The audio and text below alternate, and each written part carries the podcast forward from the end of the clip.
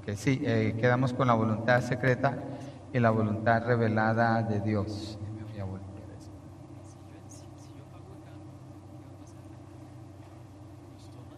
Entonces lo que Dios ha decretado que suceda es secreto y está en su mente solamente. Y está en su mente solamente. Deuteronomio 29, 29 dice,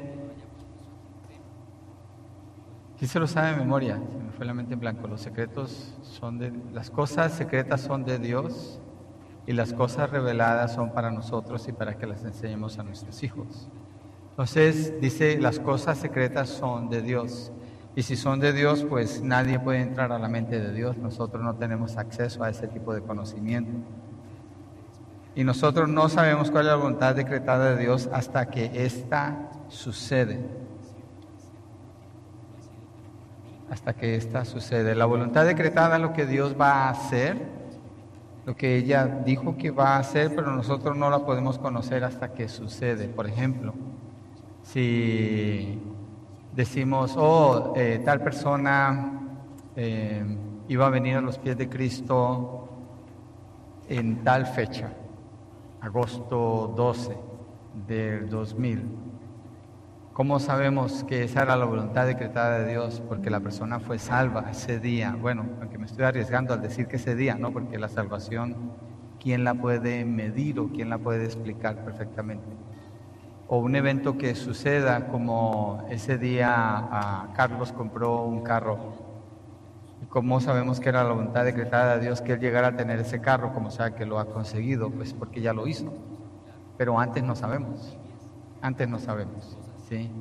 Me hace pensar en las, las mujeres cuando están embarazadas y todo el mundo les quiere decir, o es un varón, o es una niña, o el estómago tiene esta forma, entonces es esto, esto, lo otro, como que queremos saber, hay ese deseo de querer saber. Sí, hace poco mi hijo mayor y su esposa hicieron el gender reveal y estábamos escogiendo colores, quién, er, quién decía que era varón y quién decía que era, que era mujer. ¿Y cómo sabemos que es verdad. Hasta que veamos a ese bebé, porque a veces inclusive dicen que es niño y resulta que es niña, porque no pueden ver bien en, la, en el 3D. Entonces, esa es la voluntad decretada de Dios. Él ya lo va a hacer de todas maneras, pero nosotros no sabemos sino hasta que sucede. Entonces, pero sí tenemos la voluntad revelada de Dios, y esa la encontramos en la Biblia, la palabra de Dios. En Mateo 12:50, vamos a ir allí, Mateo 12:50 a cambiar el texto aquí, Mateo 12:50. Porque cualquiera que hace la voluntad de mi Padre que está en los cielos, ese es mi hermano y mi hermana y mi madre. ¿Cómo alguien puede hacer la voluntad de Dios?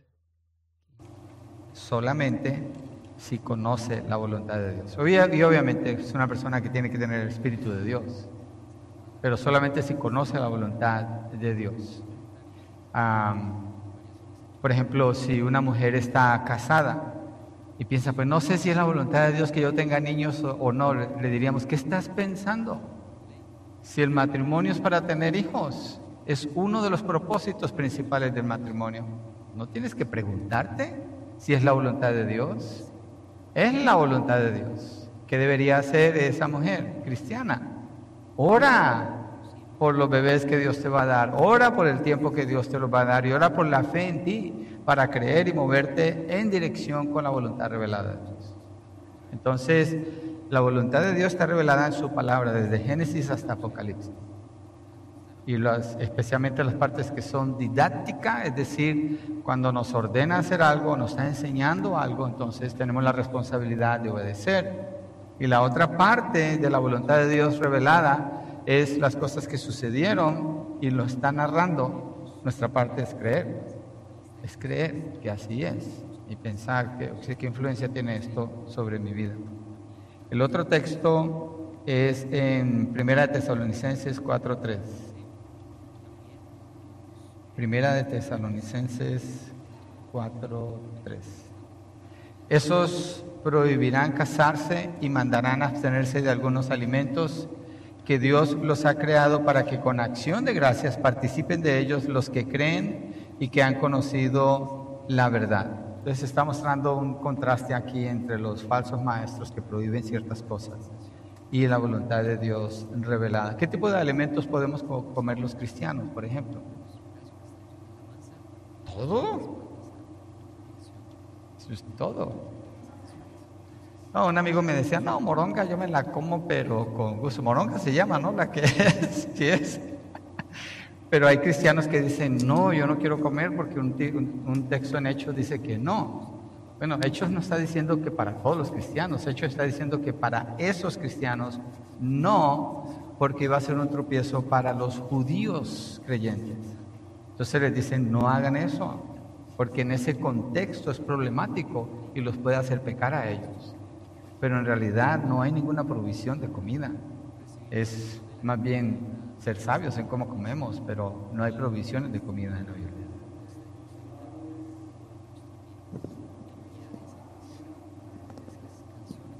Ajá, y esa voluntad está revelada cuando estudiamos Romanos capítulo 14. Allí dice, haz todo como para Dios, como para agradar a Dios. Pero si haces algo que pueda ser tropiezo para tu hermano, tú tienes la libertad de hacerlo, pero él no, no te lo comas. Lo vas a hacer tropezar, hermana Blanca.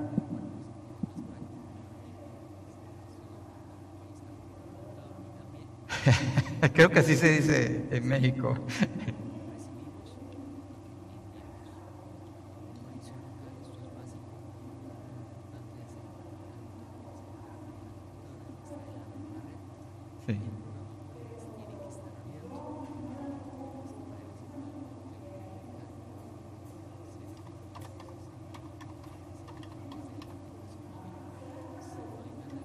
Sí, el, martes lo podemos mirar en la clase de interpretación bíblica. Podemos, acuérdenme y miramos ese texto para mirar su contexto y entender por qué dice eso y por qué tenemos la libertad ahora de hacerlo. ¿sí? Yo no lo como porque a mí me impresionó cuando leí el texto, pero yo entiendo que no es una prohibición.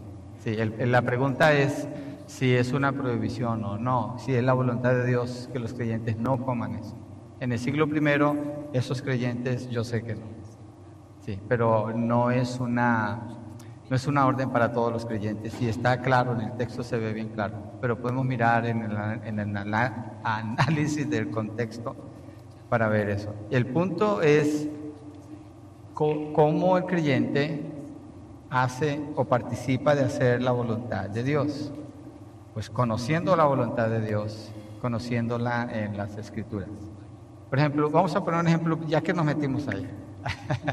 A una persona un día me dijo, yo voy a, yo quiero, yo quiero ese carro que está allá, tiene herramientas, es, un, es para mi trabajo va a ser excelente. Entonces mañana voy a ir a darle siete vueltas al edificio para que sea mío. Un carro, un, un truck grande. Entonces, ¿esa persona estaba obedeciendo la voluntad de Dios? Claramente que no. Porque Dios le dijo a Josué y al pueblo de Israel que hicieran eso con quién? Con Jericó. ¿Por qué? Porque Dios quería así mostrar su poder cuando el pueblo hiciera lo que Dios les dijo, que era dar siete vueltas y no era por el poder de Israel que las murallas iban a caer, era por el poder de Dios. Ahora el creyente toma eso, lo saca fuera de contexto y dice, oh, yo quiero ese carro, lo voy a dar siete vueltas y es mío. No, no eh, está ofendiendo a Dios prácticamente, porque esa no es la voluntad de Dios. Hay muchos textos así en la Biblia. Salmo 2, pídeme, te daré por herencia a todas las naciones. Entonces un creyente le va a decir, Señor, voy a pedir así. ¿Para quién es ese salmo? Para el Señor Jesucristo, para el Mesías. El Padre le dice al Hijo, pídeme y te daré por herencia, ¿qué? Todas las naciones. Él es el Rey de Reyes, Señor de Señores, el dueño de todo. Entonces, obviamente, eh, eh, qué importante, qué importante que tocamos esto. Muy bueno, muy bueno porque es importante entender el contexto de lo que leemos para estar seguro que estamos haciendo la voluntad de Dios y no haciendo del texto algo que nos suena bien nos conviene y terminar haciendo no la voluntad de Dios, sino la nuestra. Entonces, sí. Entonces conocemos la voluntad de Dios y la hacemos al leer las escrituras. Y no preguntas, pero no comentarios por razón de que estamos en vivo en YouTube.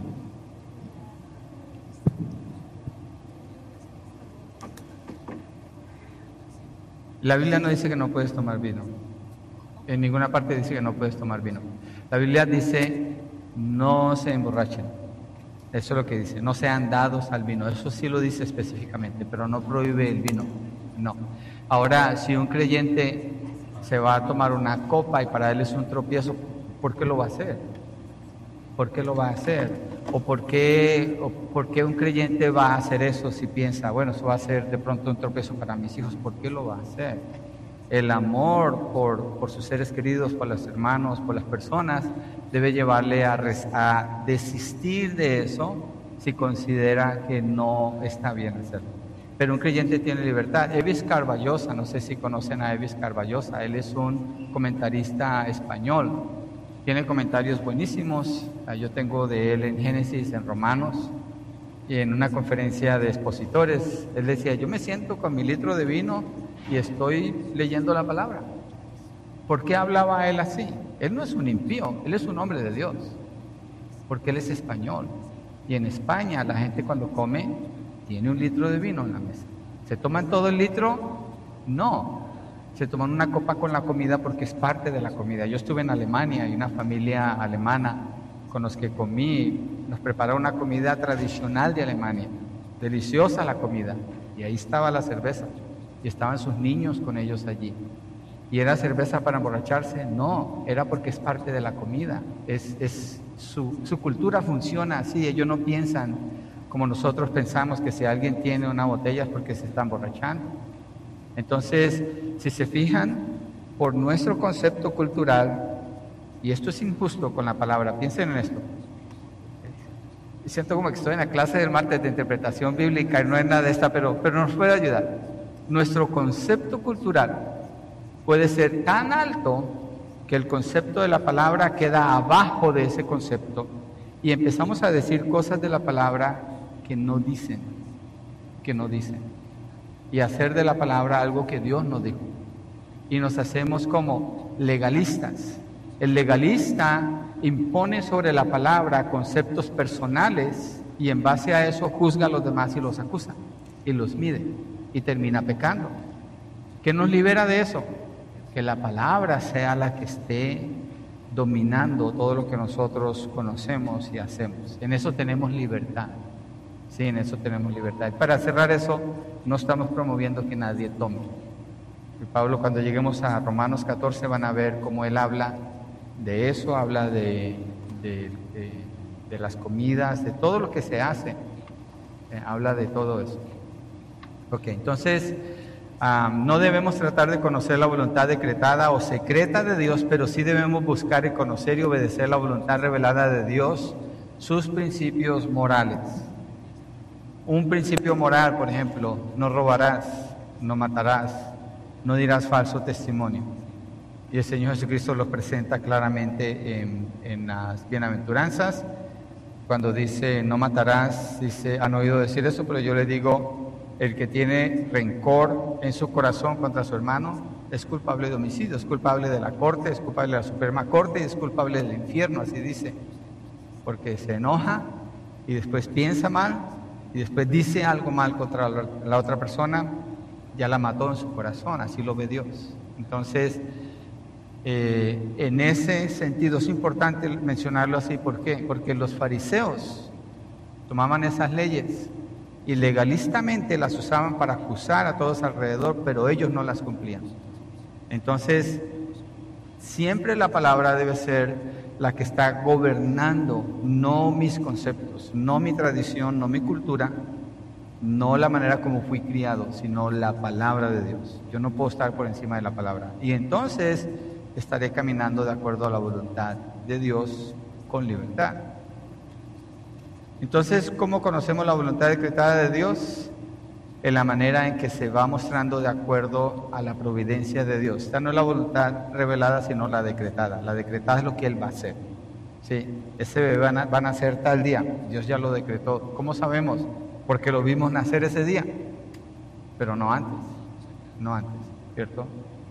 Nosotros tenemos planeados dos viajes dentro de poco y ya queremos hacer la maleta de irnos, pero ¿qué decimos? Si Dios quiere, si Dios nos da salud, si Dios nos da vida.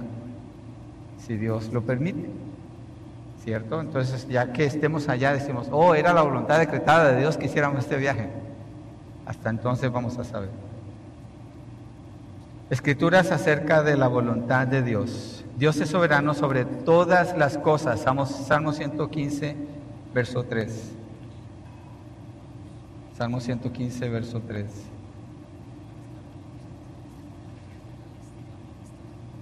Ah. Salmo 115, verso 3. Nuestro Dios está en los cielos, Él hace lo que le place, uno de mis textos favoritos. Le dirán, todos sus textos son favoritos. Así me lo paso con la palabra. Dios hace como le place. ¿Y por qué puede decir la escritura esto de Dios? Como lo hemos estudiado. Dios es bueno. Si Él es bueno, su voluntad es buena. Dios es perfecto, entonces su voluntad es perfecta. Por eso Él puede hacer como le place. Y no es un término caprichoso, sino que se está refiriendo a su voluntad perfecta. Entonces miremos escrituras acerca de la voluntad de Dios. Entonces tenemos eh, en relación con la creación, la creación. Apocalipsis 4:11 es un texto precioso que habla de la adoración en el cielo y la declaración que hacen en la adoración al Señor, fíjense, como dice, digno eres, verso 11, Señor y Dios nuestro, de recibir la gloria, el honor y el poder, porque tú, porque tú creaste.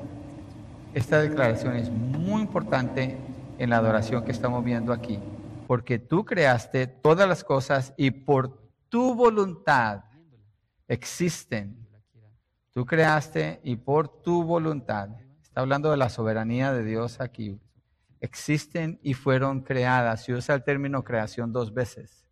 Y está concluyendo la adoración en el capítulo 4 de Apocalipsis, cuando Juan ve la visión en el cielo, es cuando se abre una ventana, después de que termina de hablar a las iglesias de Asia Menor. Juan ve esto, ve el trono de Dios, describe el trono de Dios, a los cuatro seres vivientes, a los 24 ancianos y sigue hablando de la adoración que Dios está recibiendo, pero cuando concluye ese capítulo, el enfoque está en que porque tú creaste, porque por tu voluntad existen y fueron creadas. Entonces nos está mostrando que un elemento importantísimo para adorar a Dios tiene que ver con reconocerlo como el creador. ¿Qué es una de las cosas más atacadas en todo el mundo hoy en día? si no es a Dios como el creador. ¿Con qué concepto? Con la evolución. Porque una vez que entra ese concepto, usted tiene que eliminar textos como el que acabo de leer, el verso 11. Entonces Dios ya no es el creador, ya las cosas no existen como Él dice que, que las hizo en la palabra en Génesis, cambia todo y la persona que acepta eso y en el cristianismo sucede. Hacen un integracionismo, se llama eso, con estas filosofías y mentiras y dice, no, si Dios hizo la creación, pero Él la dejó que se desarrollara por millones y millones y por épocas.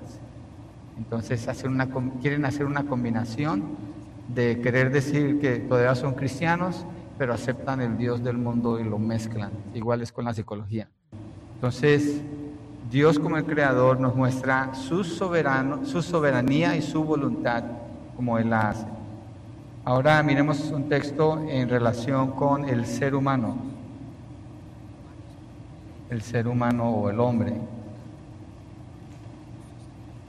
Daniel 4, 17. Miremos Hechos 17, 26. Hechos 17, 26.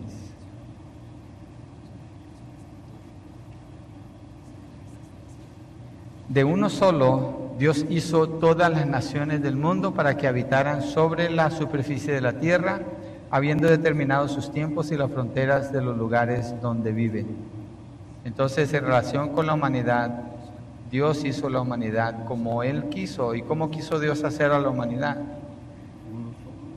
De uno solo. ¿De quién está hablando Pablo allí? Pablo está predicando en, el Areópago, aquí en Atenas. ¿De quién está hablando de uno solo? de Adán, porque él está hablando al grupo de personas que unos son orgullosos porque son estoicos, otros son de otra manera de pensamiento, de raza según ellos. Y aquí Pablo indica, es una sola raza, no hay más que una sola. El, hombre se inventó eso de las razas, pero es una sola. Dios así quiso. Entonces, la voluntad de Dios con el ser humano fue crearlo así. El ser humano existe porque Dios lo hizo así. Miremos eh, en relación con el gobierno. Hoy venía orando en la mañana en el camino por, hoy están eligiendo un nuevo presidente en Colombia. Le estaba pidiendo al Señor, Señor, tú pones y quitas reyes y tienes el corazón de rey en tu mano y lo mueves como tú quieres. Pido por la nación de Colombia como va a quedar ahora allá. Proverbio 21, 1, ¿cierto? Proverbios, sí, 21 verso 1. Como canales de aguas el corazón del rey en la mano del Señor, Él lo dirige donde le place. El rey pues está hablando de alguien que gobierna, entonces la voluntad de Dios en los gobiernos se hace. Si alguien me preguntaba sobre la nación de Estados Unidos, si se pudiera regresar a lo que esta nación era para poderse sostener con la influencia que ha tenido en todo el mundo, yo le decía, no, yo pienso que no. Yo pienso que no, porque la palabra revela en Apocalipsis, en cuanto a los gobiernos, que se tienen que desarrollar los gobiernos globales. Y Estados Unidos, por ser el tipo de nación que ha sido, no encaja allí. Entonces la están desboronando desde adentro para que pierda esa influencia y Estados Unidos es una nación más. Y es donde está llegando. Entonces la globalización se puede hacer y entonces es que el anticristo va a gobernar. Yo no estoy deseando que haya un anticristo, lo que estoy pensando es bíblicamente. ¿Por qué? Porque la Biblia me deja conocer la voluntad de Dios. Entonces hay cosas de la voluntad de Dios que yo debo de hacer, pero hay otras que yo debo analizar, poner mi mente desde las escrituras y desde allí analizar todo lo que yo veo a mi alrededor y decir, esto es lo que Dios está haciendo. Es obvio porque Él lo ha dado a conocer. Entonces hay algunas cosas del futuro que nosotros sí podemos saber de acuerdo a lo que la palabra nos ha revelado. Y obviamente eso no solo Apocalipsis, hay que ir al libro de Daniel también para entender las profecías acerca de los gobiernos en la tierra, cómo son y cuál es el gobierno que nosotros esperamos. El Señor Jesucristo, cuando Él venga a reinar. ¿Cierto? Ok. Ahora miremos la voluntad de Dios en la regeneración la regeneración. Efesios 1.5, un texto bien conocido acerca de la cómo Dios dio la salvación conforme a su voluntad para su propio beneplácito. Ah, Efesios 1.5 dice, nos predestinó para adopción como hijos para sí mediante Jesucristo, conforme a la buena intención de su voluntad. Es decir, porque a Él le plació así, Romanos 9 también dice, la salvación o la regeneración no es de la persona que quiere, no es el de que corre buscándola, no es así. Pablo dice, no, no es del que corre ni del que quiere, sino de quien Dios quiere tener misericordia. ¿Por qué? Porque Dios es soberano aún en la salvación. Claro que sí, el hombre no escoge a Dios, Dios escoge al que Él va a salvar. Si no fuera así, entonces no estamos hablando de un Dios soberano. Y si no hablamos de un Dios soberano, entonces no podemos confiar en su voluntad. Y si no podemos confiar en, nada de esto, todo se empieza a caer. ¿Y qué queda? Quedamos nosotros, el humanismo, la capacidad del hombre de decir sí o no a Dios, la capacidad del hombre de hacer como el hombre quiere. Entonces el soberano viene a ser el hombre, no Dios. Entonces, estos estudios nos dejan ver la soberanía de Dios y los textos lo confirman. Miremos uno más, Santiago 1.18. Santiago 1.18. En el ejercicio de su voluntad, Él nos hizo nacer por la palabra de verdad para que fuéramos las primicias de sus criaturas. ¿Hay alguna obra de parte del ser humano en, esta, en este verso? ¿Hay algo del hombre en este verso? Nada. ¿Qué es lo que hay? El, mire, el, el sujeto, El que está recibiendo la acción está aquí. El nos, este es el sujeto. Él nos hizo nacer por la palabra de verdad para que fuéramos las primicias de sus criaturas. El que toma la acción es Dios. Los verbos están describiendo la acción de Dios. Nosotros estamos como recipientes nada más. ¿Por qué? Porque Él ejercitó así su voluntad. ¿Y qué hizo? Nos hizo nacer. ¿Cómo? Por medio de la palabra de verdad. ¿Para qué? Para que fuéramos las premisas de sus criaturas. Use ese texto cuando usted mire películas cristianas, sobre todo. A mí no me gustan mucho las películas cristianas, no porque sea anticristiana, pero se me hacen, en inglés los muchachos dicen cheesy. Muchas de esas películas, donde muestran algo trágico y bien tremendo. La trama se ve bien interesante, pero cuando yo observo la salvación y digo, jamás hicieron referencia a que esa persona escuchara la palabra de Dios para llegar a ser salvo. Lo muestran como una experiencia personal, lo cual contradice lo que la palabra dice y pone al hombre como el soberano, no a Dios. Pero como se ve bonito, le hace sentir bien y mucha gente sigue lo que esos sentimientos producen de esas películas lo aceptan como si fuera verdad, no disciernen, hacen la palabra a un lado y terminan con otras creencias. Entonces, no, Dios es el que es soberano en la regeneración, Dios es el que es soberano en el gobierno, Dios es el que es soberano sobre el ser humano, su creación y su destino, Dios es el que es soberano en la creación, Dios es el que es soberano, quinto, en la santificación santificación.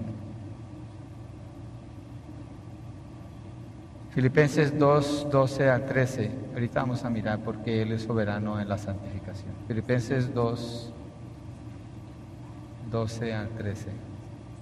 Así que, amados míos, tal como siempre han obedecido, no solo en mi presencia, sino ahora mucho más en, su, en mi ausencia, perdón, ocúpense en su salvación con temor y temblor. Ya sabemos de qué ¿Qué significa ocuparse en la salvación con temor y temblor?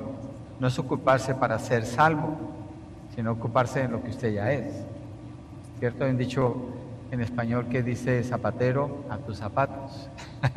Entonces, si usted es salvo, viva como alguien que es salvo, lo que Pablo está diciendo aquí, ocúpese en su salvación. ¿Cómo? Con temor y temblor. Él no está hablando de la posibilidad de poderla perder, lo que está hablando es del valor de la salvación tan altísimo que creyente la mira y tiembla ante la salvación y la quiere vivir con todo cuidado.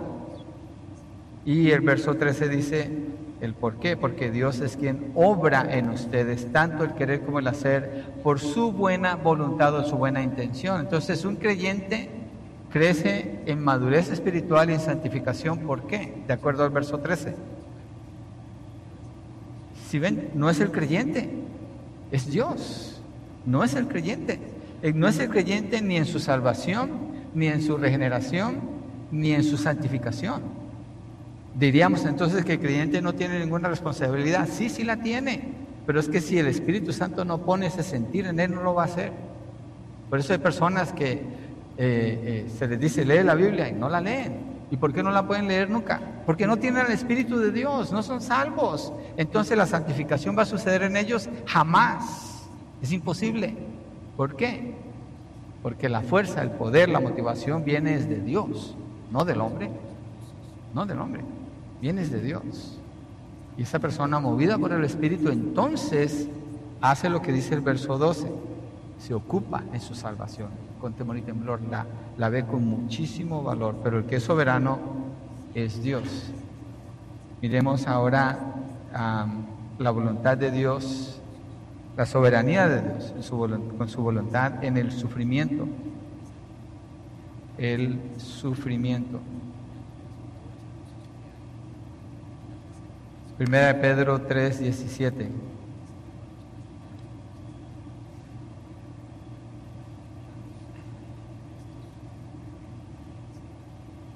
Pues es mejor padecer por hacer el bien, si así es la voluntad de Dios que por hacer el mal.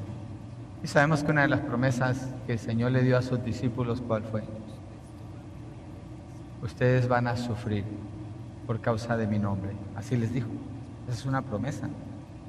No muchos cristianos reclaman ni proclaman esta promesa, pero es una promesa. Y si es la voluntad de Dios, pero que sea por estar haciendo el bien, no estar haciendo el mal. Entonces Dios es soberano sobre todas las cosas Él hace como quiere. Ah, ayer hablaba con, con una persona acerca del sufrimiento y le decía, hemos pasado tanto sufrimiento, pero eso nos ha llevado a esto, a esto y a esto. Y le decía yo, le digo al Señor, ¿por qué tiene que ser así, Señor? No puede ser de otra manera. Quisiéramos que fuera de otra manera. ¿Por qué? Porque pensamos que nuestra voluntad es mejor que la de Dios y no es cierto. A la voluntad de Dios es la que es perfecta. Porque el propósito dentro de la voluntad de Dios, de lo que Él hace, lo que Él permite, lo que Él decreta, es que, que Él sea glorificado que Él sea glorificado. Entonces cuando oramos, por ejemplo, alguien está enfermo, está sufriendo, nuestra oración es, Señor, sánalo, pero esa no es el propósito de la oración, no debería ser. El propósito es, aún en medio de su sufrimiento, que te glorifique, Señor. Fortalece su fe, fortalece su corazón, sus pensamientos, que se aferre a la palabra y que dé testimonio de tu vida en Él, en ella, en medio de su sufrimiento. Ese es el propósito principal cuando oramos, es la gloria de Dios, no el beneficio de la persona, sino la gloria de Dios. Siete, el destino del hombre. El destino del hombre. Santiago 4, 14 al 15, creo que hice referencia ahora a esto. 4, 14. Sin embargo, ustedes no saben cómo será su vida mañana, solo un vapor, solo son un vapor que aparece por un poco de tiempo y luego se desvanece. Sea, usted le puede decir a la persona que tiene al lado, nomás eres un vapor, no te, no te creas que no, no le vaya a decir. Pero es lo que el texto está diciendo, es lo que somos, un vapor. Somos, ¿cuánto dura un vapor? Usted abre la tapa de la olla y ve el vapor y ya el segundo ya no está ahí. Así somos. Si ustedes no saben cómo será su vida mañana, Solo son un vapor que aparece por un poco de tiempo y luego se desvanece. Más bien debieran decir, si el Señor quiere, viviremos y haremos esto o aquello. Si el Señor quiere. Entonces, el hombre propone, pero Dios dispone. Es un dicho que conocemos bastante, todos creo. Entonces, así concluimos la clase sobre la voluntad de Dios a la otra parte, eh, si, no, si no estuvo con la otra parte, mírenla en YouTube, ahí están las clases grabadas, están las notas, aparecen, ya Domingo arregló para que salgan las notas también, entonces puede ir allí y mirar. Entonces, ¿alguna pregunta en cuanto a la voluntad de Dios? ¿Todos están de acuerdo con la voluntad de Dios? Sí. Aceptamos la voluntad de Dios como, como es lo intentamos y, procuramos no cuestionar la voluntad de Dios. Yo creo que es algo que es importantísimo allí, no cuestionar la voluntad de Dios, aceptarla no en un sentido de resignación, hoy lo voy a comentar en la predicación, porque la resignación es como una postura de derrota. Y la Biblia jamás nos dice que tomemos una postura de derrota, jamás. Dice somos más que vencedores, más que vencedores. Entonces, creyendo que Dios está en pleno control y aunque no entendamos su propósito, sabemos que es buena, su voluntad es buena porque Dios es bueno. Dios es bueno y su propósito va mucho más allá de lo que nosotros podemos tener la menor idea. él es el que está en control. Entonces movámonos al poder de Dios. Tenemos unos minutos para introducir el poder de Dios. La definición del poder de Dios o la omnipotencia o el poder de Dios, omnipotencia es poder total. Eso es lo que significa omni, es decir, no hay nada fuera del alcance del poder de Dios. Es su energía efectiva.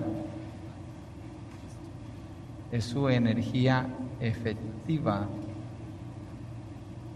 por medio de la cual Él hace todo él tiene poder y energía absoluta por medio de la cual Él causa, Él causa todo. Él tiene habilidad y fuerza para llevar a cabo cualquier cosa que Él desee hacer y cualquier cosa que le complace a Él. Por ejemplo, para mirar el poder de Dios y está ligado con la voluntad de Dios, obviamente está ligado con el carácter de Dios, pero cuando pensamos en Job capítulo 1 y capítulo 2, Satanás hace lo que hace contra Job, pero ¿quién le da permiso a Satanás? Dios. ¿Quién le da la energía a Satanás para que él exista como él existe? Dios. Hebreos capítulo 1, verso 4 dice que él sostiene todas las cosas, todas las cosas. ¿Cuáles son todas las cosas? Es todo, no hay nada fuera del propósito de Dios. Entonces el que es poderoso es Dios. Y un creyente cuando dice, no, el diablo me dio una arrastrada, dice, ¿diablo? ¿De veras? No es Dios el que te sostiene y aún lo sostiene a Él y lo puede usar como Él quiera. Pablo dice, ¿cierto? Que Dios ah, usa un mensajero de Satanás para poner un aguijón sobre Él, para mantenerlo en humildad. Entonces, el que es poderoso es Dios. Hay símbolos, por ejemplo, como el yen, creo que se llama yen, donde es un círculo y tiene como una curva así, un lado es negro, el otro es blanco, con un punto y un punto. Eh, simbolizan igualdad de poderes entre el bien y el mal, es completamente falso, o ese concepto es mundano, secular, porque el poder de Dios abarca todo, poder del mal está dentro del propósito de Dios, mientras que Él cumple sus propósitos. Y yo creo que eh, la predicación nos va a ayudar a abarcar un poco más en eso también. Entonces, eh, no vamos a alcanzar a avanzar mucho con la clase y no quiero empezar un punto y dejarlo a la mitad, pero lean las escrituras. Bueno, voy a ponerlos, ¿qué, les parece si pongo los nombres que van aquí? Usted lo lee en su casa, la semana entrante lo miramos despacio. En la, en la letra B, las escrituras acerca del poder de Dios. Dios es un Dios poderoso, su poder es visto en la creación, en la creación. Su poder es visto en el mantenimiento de la creación.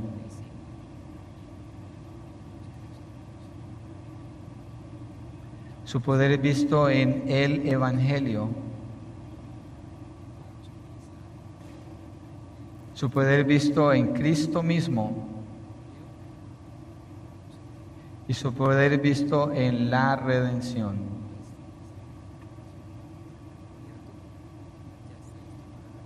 Entonces leen las escrituras en su casa y la semana entrante continuamos aquí. ¿Qué les parece?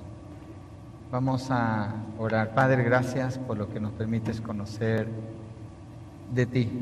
Y sabemos que cuando estemos contigo en la eternidad, estaremos conociendo más de ti por la eternidad. Y siempre estaremos maravillados de quién eres tú, cómo eres tú.